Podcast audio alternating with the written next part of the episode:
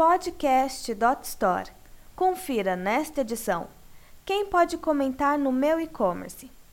Existe no mercado virtual muitas dúvidas quando o assunto diz respeito aos comentários feitos em lojas virtuais. A grande questão para os lojistas é: todo mundo pode comentar no meu e-commerce ou é melhor deixar somente os clientes que compraram comentar? Considerando essa dúvida, a seguir traçamos um paralelo que ajudará você a chegar na melhor opção para o seu negócio, com base no que todos os consumidores virtuais desejam de uma loja virtual, que é credibilidade e confiança. Se todo mundo comentar, ao abrir a loja virtual para que todos comentem, você pode receber conteúdos que você não gostaria. Além disso, seus concorrentes podem fazer comentários para testá-lo ou forçá-lo a responder por algo. Assim também, pode ocorrer de visitantes que não tiveram uma experiência com a marca ou com sua loja comentarem simplesmente porque não gostam da marca.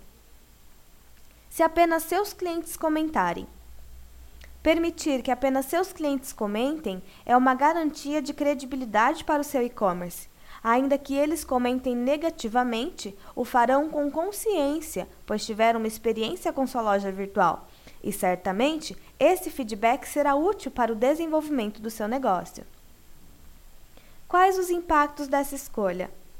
Ao permitir que pessoas desconhecidas comentem deliberadamente, em algum momento você se sentirá tentado em moderar o conteúdo dos comentários. E dessa forma, seu e-commerce se tornará completamente parcial, deixando passar apenas coisas positivas a respeito dos produtos, serviços e marca. Tudo isso coloca sua confiança em jogo. Se você quer gerar credibilidade em seu e-commerce, você não pode manipular as informações. Conclui-se, portanto, que pessoas que realmente compraram em sua loja serão sinceras ao comentar, sendo essa a melhor opção para o seu e-commerce. Para ouvir outras gravações, acesse podcast.dotstore.com.br.